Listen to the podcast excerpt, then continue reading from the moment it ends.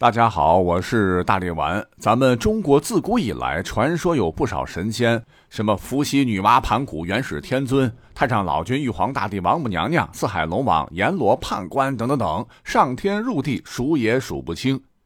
可是呢，除了那些耳熟能详的，还有一些个现代人不太熟悉的小小神仙，管钱、管运、管粮、管情、管生、管义，是啥都管。而戏巴他们的出身也是一部生动的民俗史，比方说出远门，那个时候没有汽车、飞机，交通出行得靠骡子马，没钱的就得靠肉脚，来回至少一趟个把月，长的呢一两年都有可能。道路呢也不如现在平坦，翻山越岭，哎，就算是水上行舟，难免会遇到暴风大雨、地震、山崩等极端情况。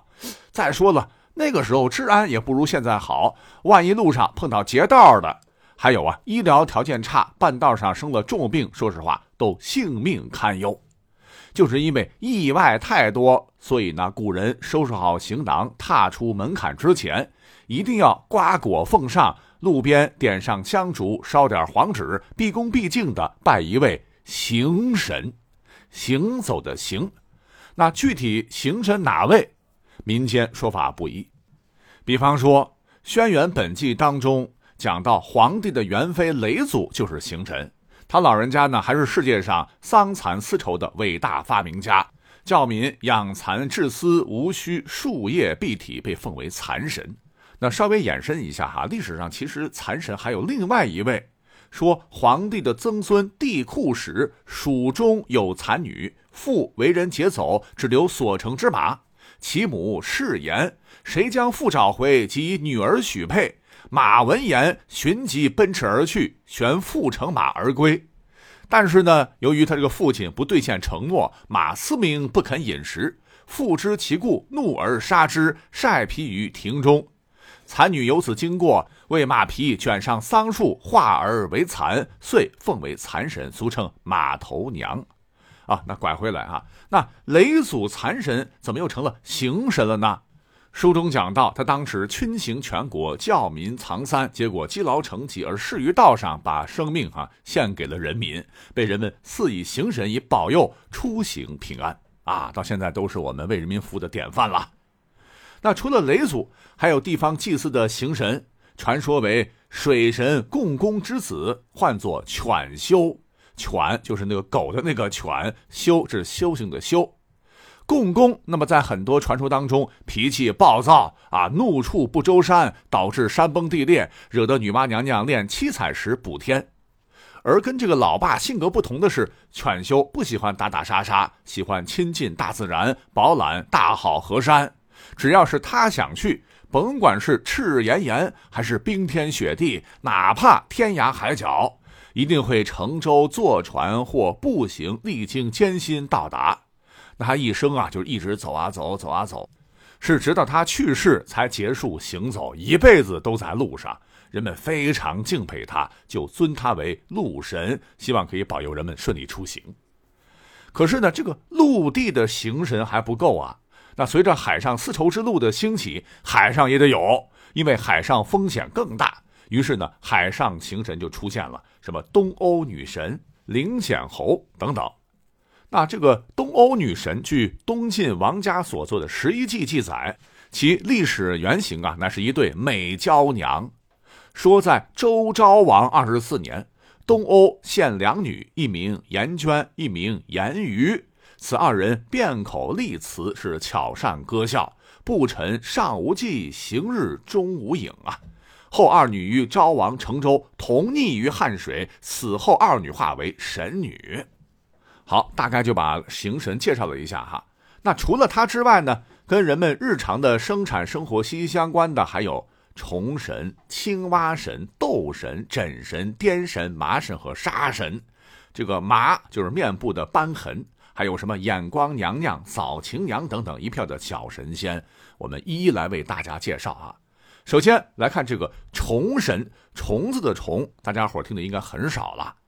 如果说蚕神那是造福天下，虫神则主要是针对古代农业耕作中危害极大的蝗虫这一种虫子而言的灭虫之神。那古代它没有化学药剂啊，蝗虫乌压压的飞来，瞬间食禾田，古人是束手无策的，只能祈祷虫神是驱逐蝗虫。那历史上第一位虫神，这个面目啊像秋鸟，这个秋鸟上面一个秋天的秋，底下一个鸟，古书上的一种水鸟，整体样子呢就是家人的这个造型，头和颈，它没毛，人身双手。双足呢似鸟爪，脑袋呢有点像雷震子，有鸟喙，是袒胸露乳，一手持宝剑，一手持葫芦，怒目圆睁，似乎要杀尽天下害虫。据《夷坚志志》记载说，很久很久以前，有个地方呢发生了重大蝗灾，遮天蔽日，庄稼危殆。若飞过之后颗粒无收的话，那老百姓这年冬天又被饿死不少人呐。那就在大家伙绝望之余，哎，奇迹发生了，突然。水鸟飞来，成千上万，所向无前，纷纷着虫。不到几天，是黄吴结夷，遂以大熟。但秋鸟立下汗马功劳啊！朝廷闻之，敕封秋鸟为护国大将军，人们就纷纷尊其为崇神。那对于这段记载，我认为在自然界是可能发生这种情况的哈。那还有一位崇神的这个造型，则是人的形象了，乃是一个古代威武的大将军。其原型就是南宋的抗金名将，叫刘琦。说起他，大家伙应该不陌生，这不是中兴四将吗？他他他怎么跟这个崇神扯上关系了呢？是这样的，他不是率兵数次打败金兀术吗？并数次派兵去增援这个岳飞，所以呢，取得了丰硕的战果。只是可恨，也遭到了奸臣秦桧的打击，排挤到地方做官。在任上适逢百年不遇的蝗灾。他呢是千方百计灭蝗，取得极大成绩。而刘琦去世后，和岳飞一样，谥号武穆。等到了宋理宗时，民间说他经常显灵，卧虎保岩浆，狂寇不敢匹马还。那屈皇成忍岁，将军何号百重来？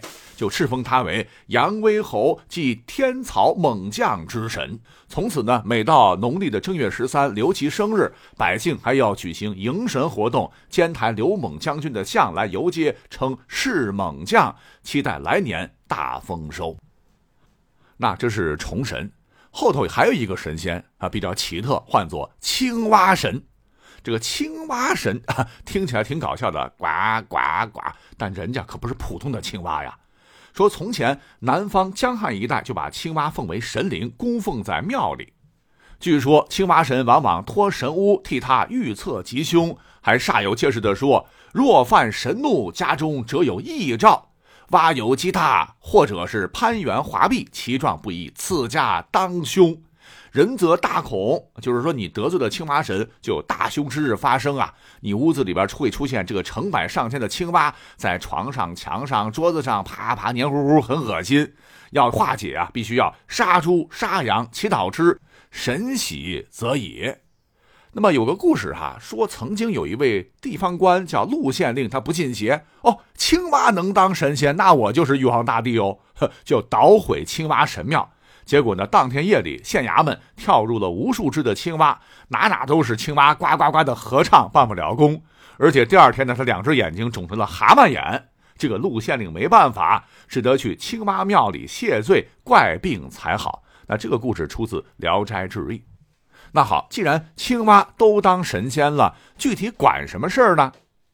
由于青蛙喜欢阴冷和湿凉的环境。到了下雨的季节，那空气中的温度增加，他们就特别喜欢跑到陆地上面，让雨水淋湿它们。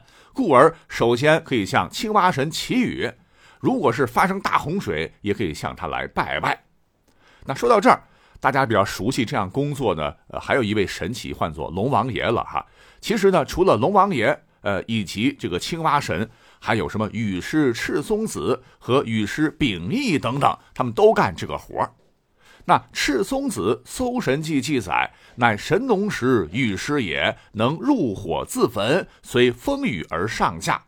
还教神农氏去病延年，常常去神仙居住的昆仑山，住在西王母的石头宫殿里。炎帝的小女儿追随他学习道法，也成为了神仙中人，与他一起隐遁出世。总之，这一位呢是能随风雨上下飞行的古老神奇。那各位想想，青蛙神竟然和他们能平起平坐，可见也是有些手段的。那他这个样貌应该就是头是青蛙的样子哈，身子是人的样子。